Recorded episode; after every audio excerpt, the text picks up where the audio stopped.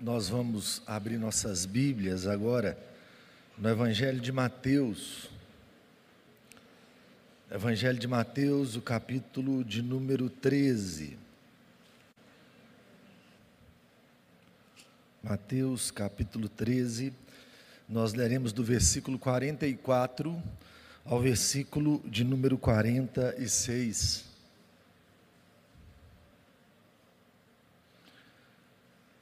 Diz assim a palavra do Senhor: O reino dos céus é semelhante a um tesouro oculto no campo, o qual certo homem, tendo achado, escondeu, e transbordante de alegria vai, vende tudo que tem e compra aquele campo.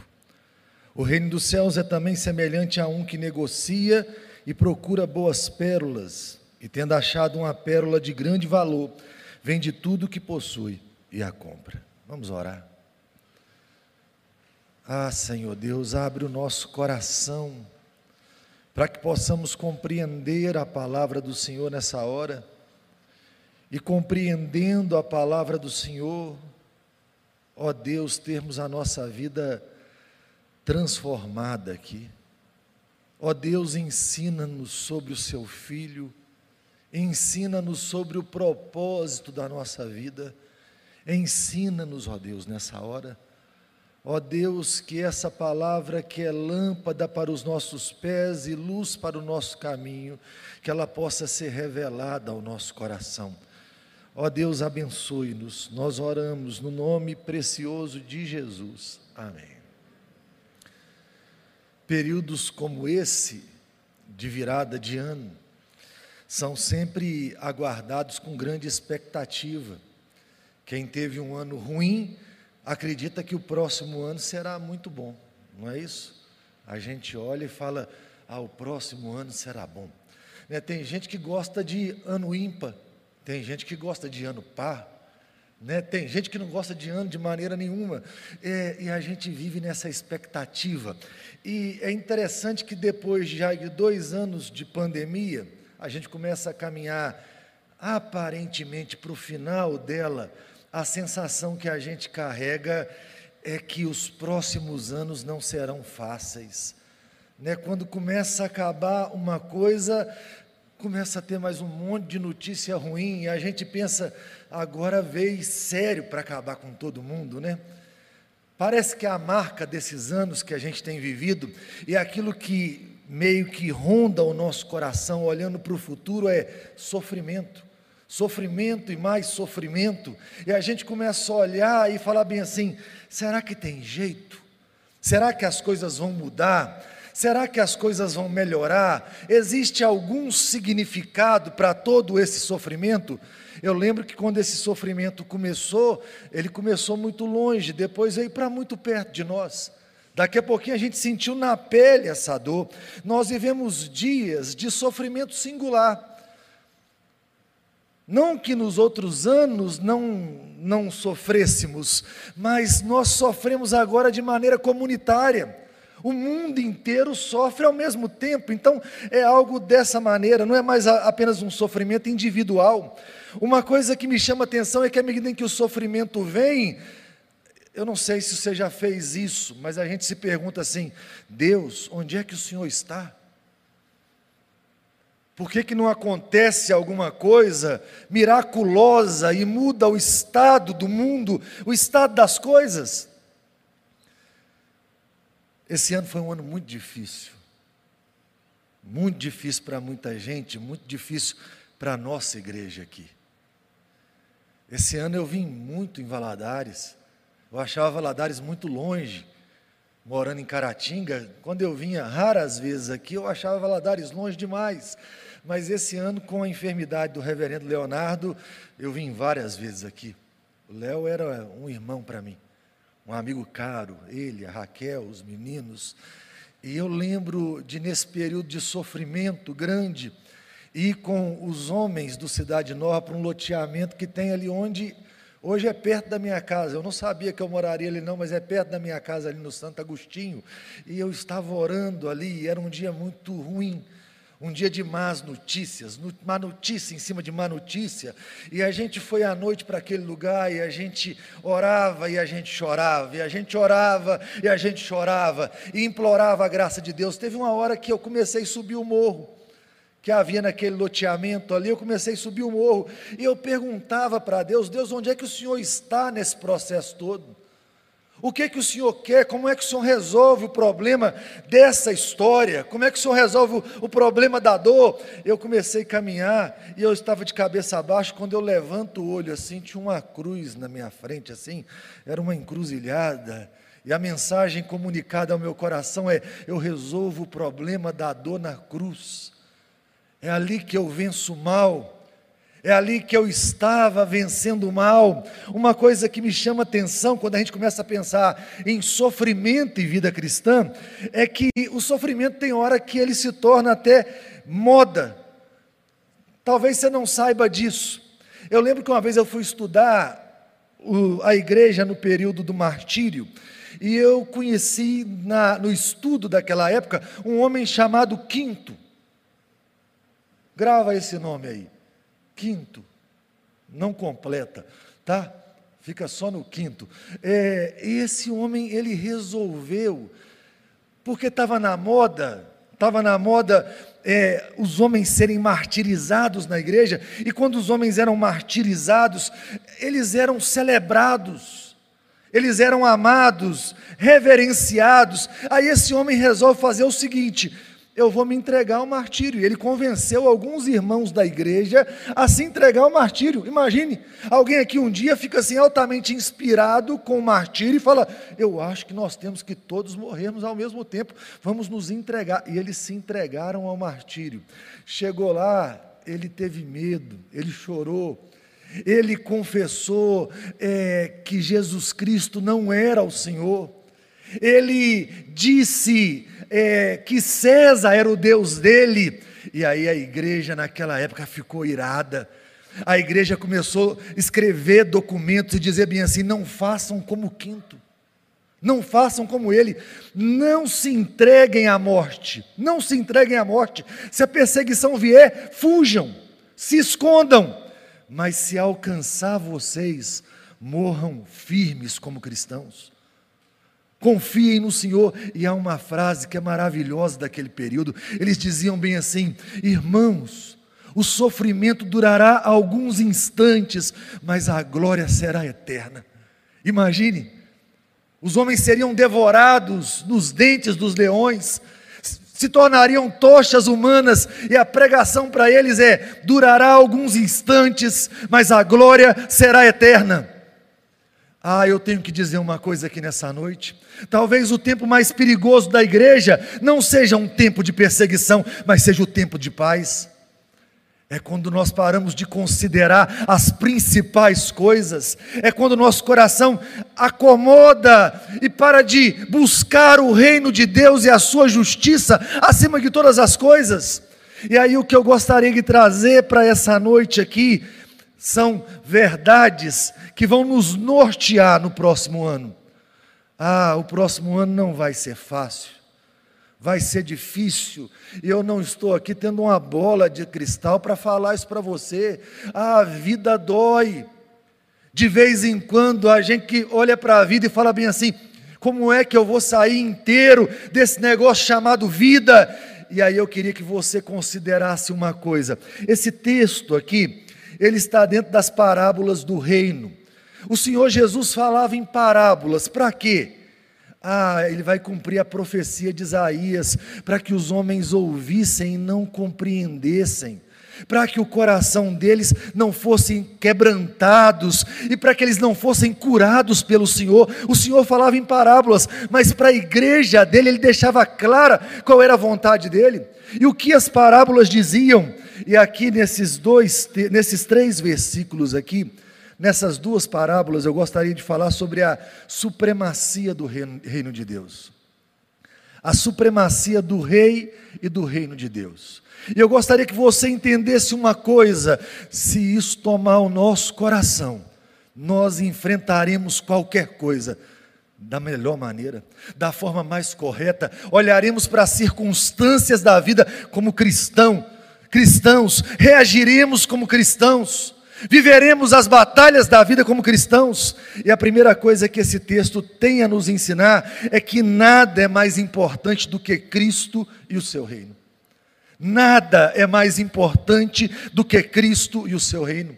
A gente vive dias onde há uma dúvida sobre isso. Não uma dúvida verbal dos crentes, sabe, mas uma dúvida existencial. É, com os lábios a gente canta: Cristo, tu és tudo.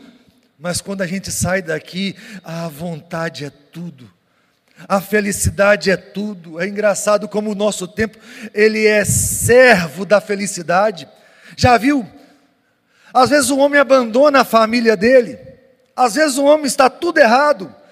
Está vivendo uma vida pecaminosa e a pergunta que nós fazemos para ele é: Você está feliz? E se aquela pessoa responder bem assim, sim, estou feliz, quase que a gente fala, então tá bom, porque é isso que interessa, sabe? Escravos do prazer, escravos da felicidade, ao invés de sermos servos do Senhor. E aí, quando esse texto começa, o Senhor começa a narrar as parábolas, ele começa a falar de dois homens, e preste atenção: dois homens de situação econômica diferente. O primeiro homem, a impressão que se dá é que é um homem muito pobre ele trabalha na terra de alguém, não é um homem rico. Ele acha um tesouro naquela terra. Ele é um, mie, um meieiro, sabe? Alguém que cuida da terra e recebe daquele trabalho que ele faz. Aquele homem, ele está ali um dia mexendo na terra e de alguma maneira aquele homem encontra um tesouro enterrado algo que poderia acontecer naqueles lugares. Preste atenção. Por causa dos conflitos na Palestina, era possível que é, alguém enterrasse um tesouro num determinado momento, para que quando a guerra viesse, ele pudesse fugir e ao voltar encontrar seu tesouro. Mas deixa eu te dizer uma coisa importante. Os comentaristas dizem que para encontrar um tesouro desse era de mil em mil vidas. Não era um negócio que todo dia alguém encontrava, não. Era singular alguém poder encontrar o tesouro. Ainda que fosse possível, era algo muito singular. E se alguém encontrasse esse tesouro, me escutem, a sua vida nunca mais seria a mesma. Se encontrasse um tesouro, nunca mais seria a mesma. E o Senhor Jesus está falando bem assim: ah, o reino é como esse tesouro escondido que um homem pobre encontra, e quando ele encontra, nunca mais a vida dele vai ser a mesma. Mas não é uma mensagem só para os pobres dos pobres, é uma mensagem para os ricos dos ricos. O texto fala que o outro homem trabalha com pérola, com joia preciosa. Eu não sou entendedor de pérola, não. Então eu fui olhar na internet quanto é que custava uma pérola. Não sei se você sabe. Talvez você compre pérolas, dê pérolas, mas ela fica assim em torno de mil reais a cinco mil reais. E aí eu fui perguntar para o Google, eu falei assim, e qual que é a pérola mais cara? Aí falou que era uma pérola chamada Melo Melo. Que um pescador andou na praia da Tailândia e ele mexeu numa concha e ele achou uma pérola laranjada, e aquela pérola, pérola custa 1,8 milhões. Imagine, vai parar de pescar. Mudou a vida dele, mas uma coisa que me impressiona quando eu olho para esse texto é que aquele homem que define a moda, e você já viu que quanto mais rico um homem, mais ele define a moda.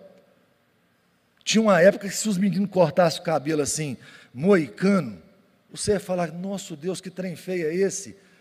Aí o Neymar começou a cortar, os meninos começaram a aparecer com cabelo daquele jeito. E o povo começou a falar, não, até que está bonitinho. Já viu que o cara mais rico, ele vai lá e veste uma camisa, aí todo mundo começa a querer vestir aquela camisa. Ele compra um carro, você fala aquele carro é interessante. Se ele comprar um lote lá num lugar que ninguém comprou, você fala deve ter ouro naquele lugar, nós precisamos comprar um lote ali também. É alguém que define a realidade. Agora tem um rico dos ricos aqui e ele acha uma pérola. Uma pérola.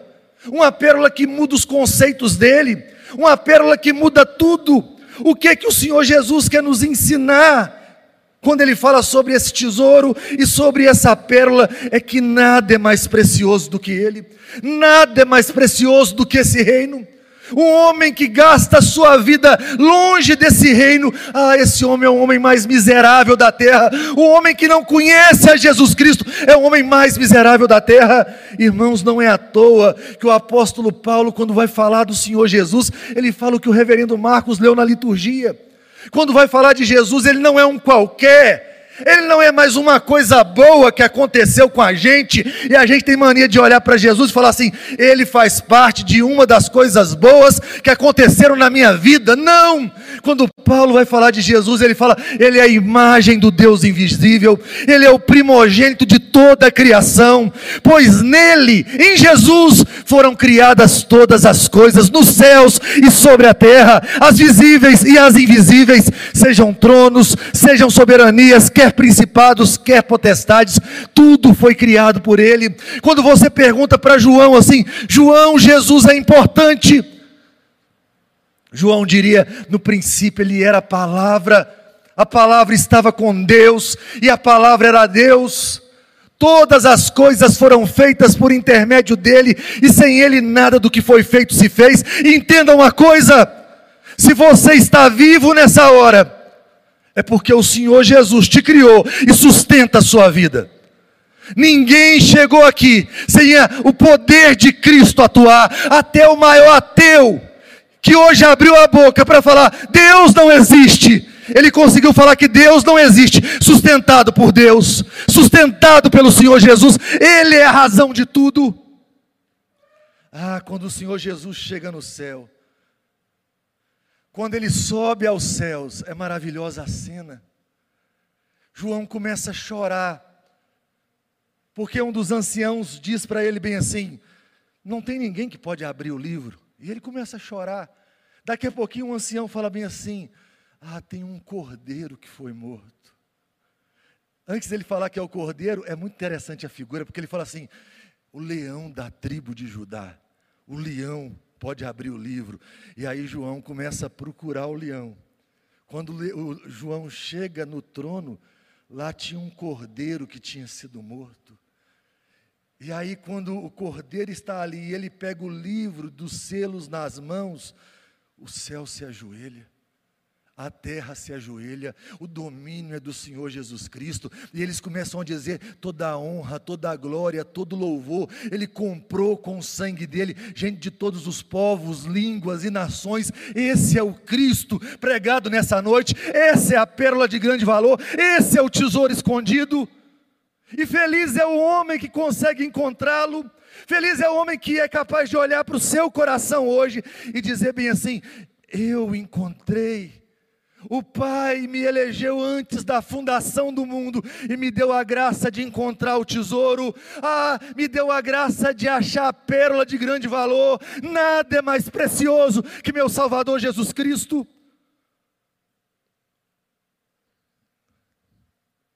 A vida não é fácil, nunca foi e nunca vai ser. No próximo ano, dias difíceis virão.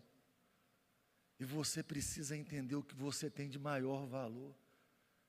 Porque o que você tem de maior valor não te pode ser tirado. Já pensou?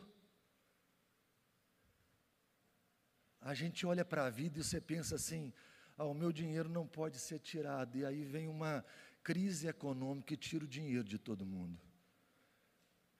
Você olha para os seus filhos e você fala: Meus filhos nunca poderão ser tirados, é minha joia mais preciosa. Mas quantos pais já enterraram seus filhos? Ah, os meus pais não podem ser tirados. Ah, o que eu tenho não pode ser tirado. Tudo que nós temos pode ser tirado, menos o tesouro escondido e a pérola preciosa. Ninguém pode tirar Jesus de nós. Ninguém pode arrancar o Cristo Salvador de nós. Que bênção extraordinária. Mas eu queria dizer mais uma coisa apenas. Mais uma coisa nessa noite. E eu queria que você levasse isso para o próximo ano. Esse reino custará toda a sua vida. Esse reino custará tudo que você tem e tudo que você é.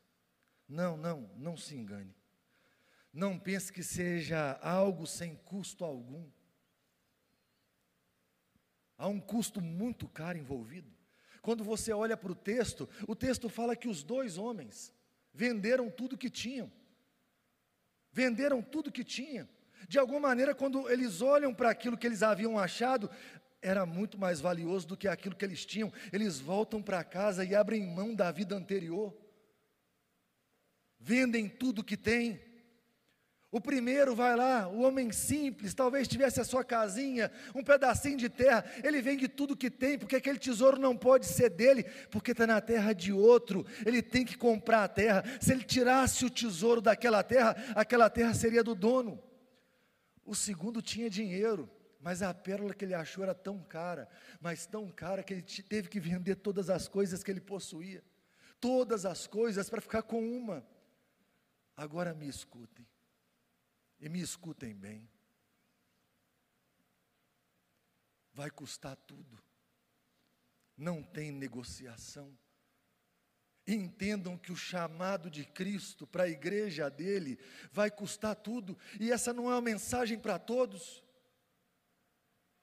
não é uma mensagem que todo mundo vai entender e vai querer abraçar essa verdade, vai te custar todas as coisas da sua vida. Ele é mais importante do que tudo que você tem, mas eu preciso falar alguma coisa antes, antes de eu, de eu te mostrar o que o Senhor Jesus fala. Quem está do lado de fora dessa história, olha para essa história e fala bem assim: que homem louco, que mulher louca, que é capaz de abrir mão de tudo que tem por causa do que acabou de achar. Não há sanidade em quem faz isso, eles não sabem o que achamos.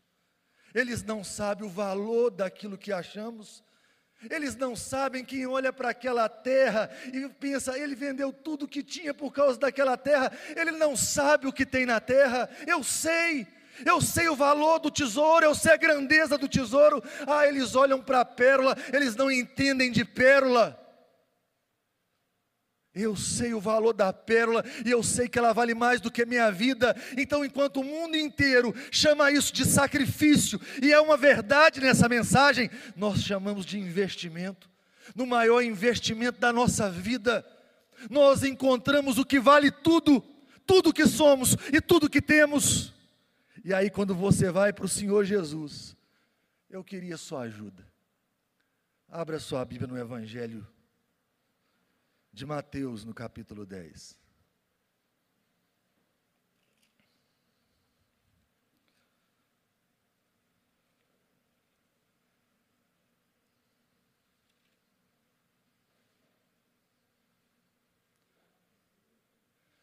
Mateus 10, do 37 ao 39, nós leremos juntos a uma só voz aqui. Olha o que ele não negocia. Eu falo que essas coisas são as coisas mais importantes da vida, e elas são as mais importantes da vida, mas elas não são mais importantes que Jesus. Se eu perguntar para você, seu pai é importante, e você me disser, meu pai é muito importante, pastor, eu vou dizer, seu pai é muito importante, mas seu pai não é mais importante que Jesus. Se você me perguntar, pastor, os meus filhos, eu os amo, eles são muito importantes, eu vou dizer: nada é tão bom quanto um filho, mas os filhos não são mais importantes que Jesus. Se você falar, meu casamento, meu cônjuge, a coisa mais importante que eu tenho na vida, ah, é muito importante seu casamento, mas seu casamento não é mais importante que Jesus, nada é mais importante que Jesus.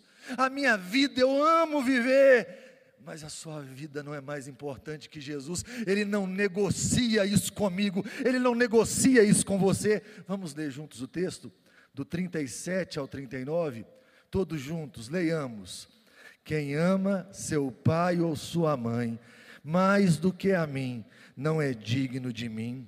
Quem ama seu filho ou sua filha mais do que a mim, não é digno de mim. E quem não toma a sua cruz e vem após mim, não é digno de mim.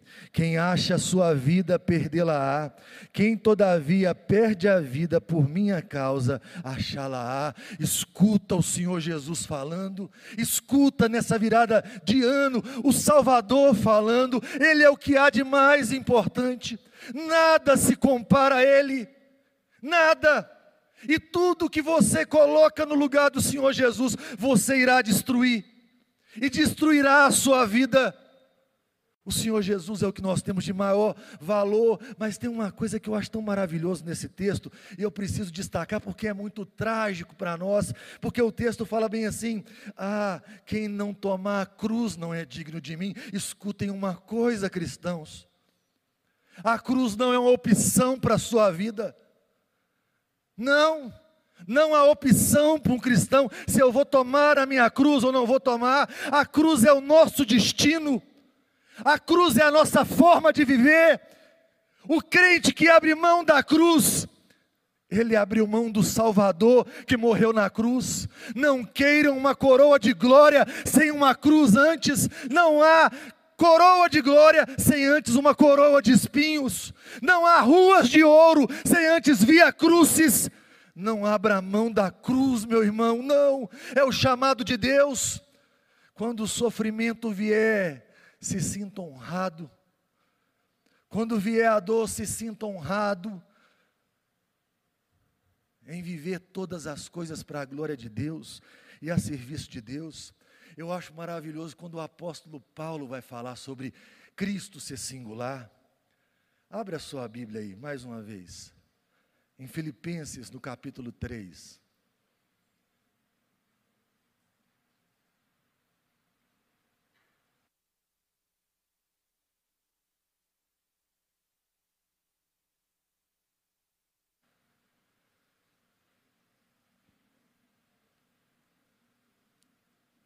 Filipenses 3. Nós leremos mais uma vez juntos aqui, fazendo um coral, o versículo de número 8. Todos juntos leiamos. Sim, deveras considero tudo como perda, por causa da sublimidade do conhecimento de Cristo Jesus, meu Senhor por amor do qual perdi todas as coisas e as considero como refúgio para ganhar a Cristo. Nesse texto aqui, Paulo vai falar bem assim: Eu sou hebreu de hebreus. Nesse texto, ele vai falar que ele é romano, vai falar que é fariseu, ele vai dar todo o seu pedigree, sabe? Ele vai contar a sua história e chega uma hora ele fala bem assim: Não é nada não é nada, eu considero tudo como perda, eu considero tudo como refúgio, como lixo. Não é porque essas coisas não são importantes, é que eu achei uma coisa que é sublime. Eu encontrei o que é sublime, a sublimidade do conhecimento de Cristo, e eu quero gastar meus dias e a minha força conhecendo a Jesus Cristo. Nada é mais importante do que conhecer a Jesus Cristo.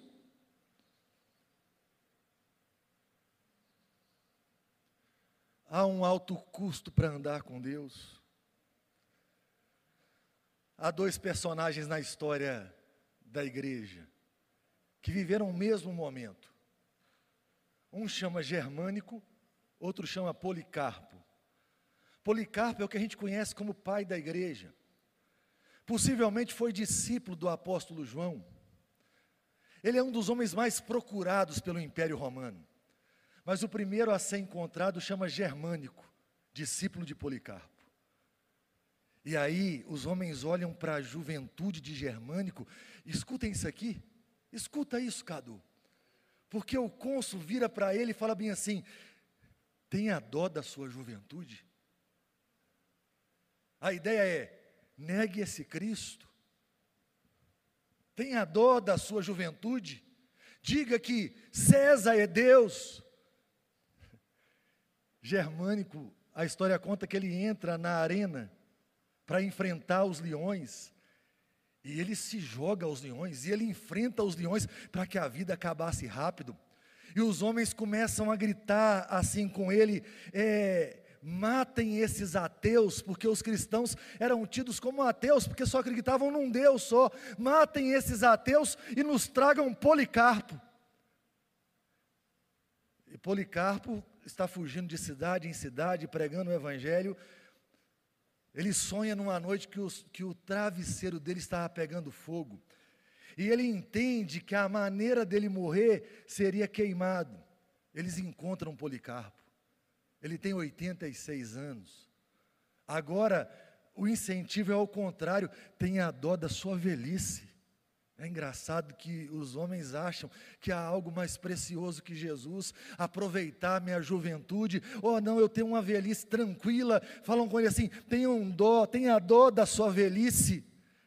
Negue o Senhor Jesus, jure fidelidade a César, lute contra os ateus que eram os cristãos. Diz que ele começa a entrar na arena. Você vai achar isso nos livros de história da igreja. E ouve uma voz do céu assim: Policarpo, seja homem.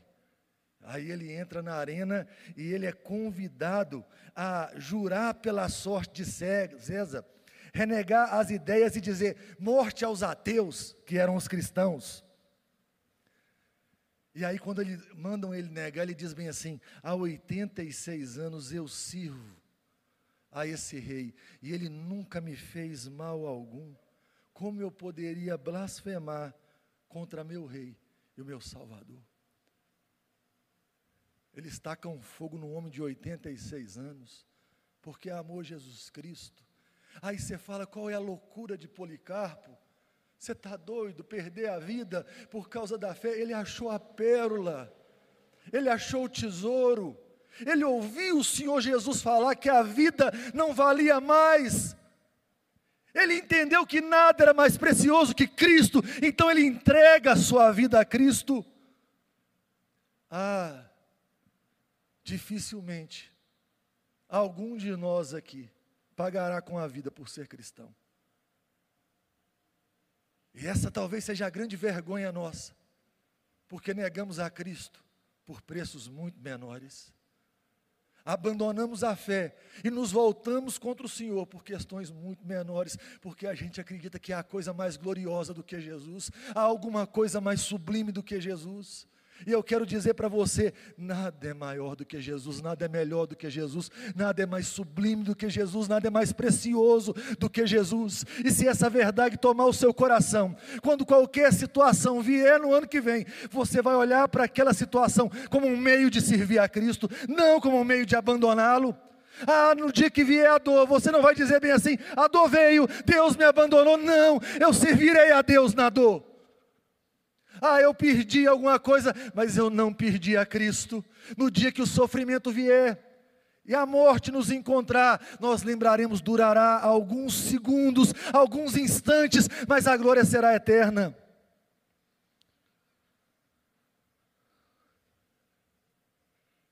Eu gostaria de terminar essa mensagem lembrando um hino que eu gosto muito.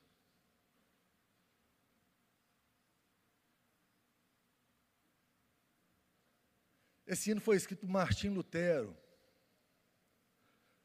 o reformador. Martim Lutero, ele vai para a cidade de Worms para ser julgado pelos príncipes da Alemanha, pela Igreja Católica. Eles pedem que ele abra mão do discurso, dos seus escritos. Ele passa uma noite inteira numa cela, e no outro dia, eles perguntam para ele se ele queria sair inteiro dessa história, se ele queria ter uma boa fama.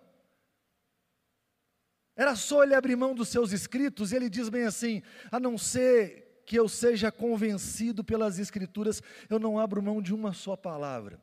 E a conversa é mais ou menos assim: você tem daqui até a sua casa para chegar vivo. Quem te matar depois disso está fazendo um, está prestando um serviço ao império. No meio do caminho, ele é sequestrado.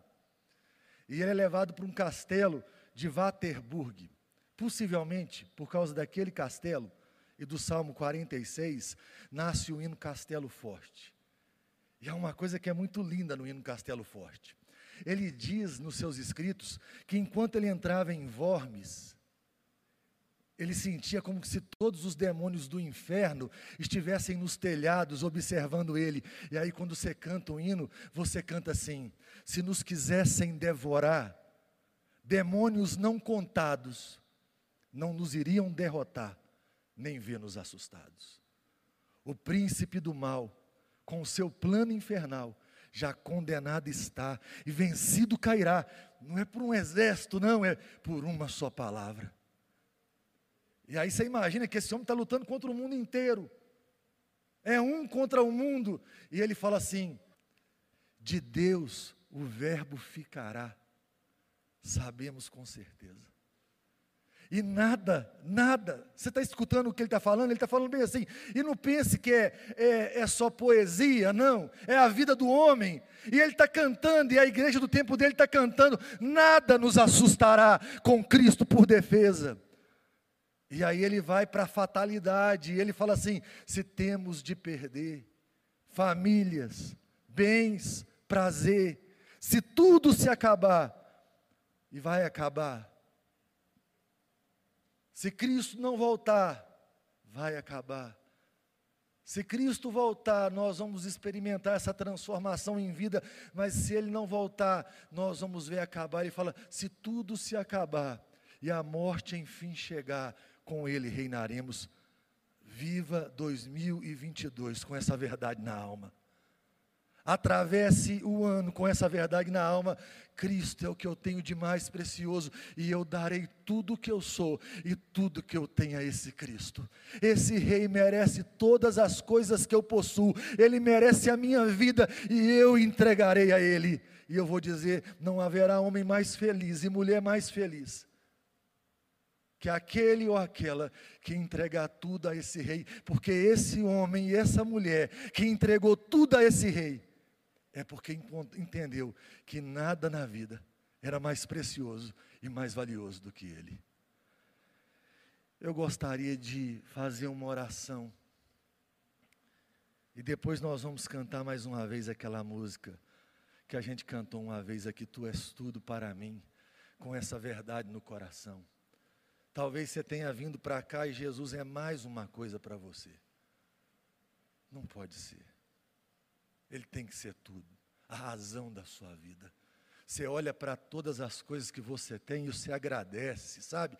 Você olha esse ano, você olha para trás, você está vivo. Morreu um monte de gente. E você acha que você está vivo só porque você usou a máscara e passou álcool em gel na mão? Porque um monte de gente que morreu usou a máscara e passou álcool em gel na mão. Você chegou vivo no final de 2022. Ah, você deve ter uma ceia daqui a pouco. Já tem a família aí ao redor de uma mesa, você tem coisas para agradecer, Deus tem dado coisas para nós. Mas lembre de uma coisa: nada é mais precioso do que o Senhor Jesus. Nada é mais precioso do que o Senhor Jesus. E eu queria te convidar agora a fazer essa oração. Talvez você está aqui nessa noite e tem um milhão de coisas que você fala bem assim, Cristo é precioso, mas tem um monte de coisa que eu quero, e algumas coisas você quer mais do que a Cristo. Leve a sua fraqueza perante a cruz agora.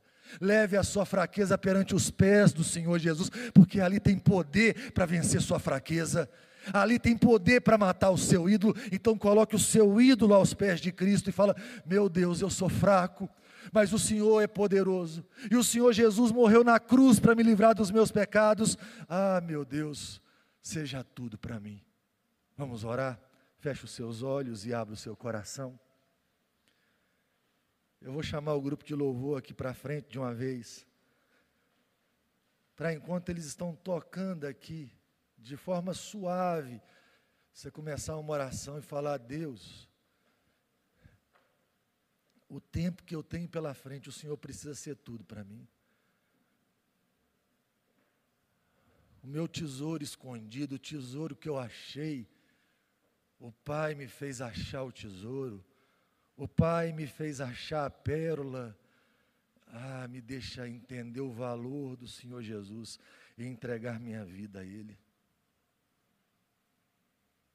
Senhor Deus, ouvimos a Sua palavra, dá-nos a graça de entender essa verdade no coração e te amar dessa maneira. Tem misericórdia de nós. Ah, meu Deus, eu sou tão pecador. Ó oh, Deus, os meus irmãos são tão pecadores que nós achamos que existe alguma coisa mais valiosa do que o Senhor. Quantas vezes apostamos toda a nossa vida em alguma coisa que é supremamente insignificante perto do Senhor. Dá-nos a graça, abra os nossos olhos, abra os nossos ouvidos, e o nosso coração para entender essa verdade e viver atrás dela. Um novo ano começa daqui a pouco, e aprove ao Senhor nos colocar ali, nos colocar nele. Meu Deus, não nos deixe perder essa vida vivendo para nós mesmos.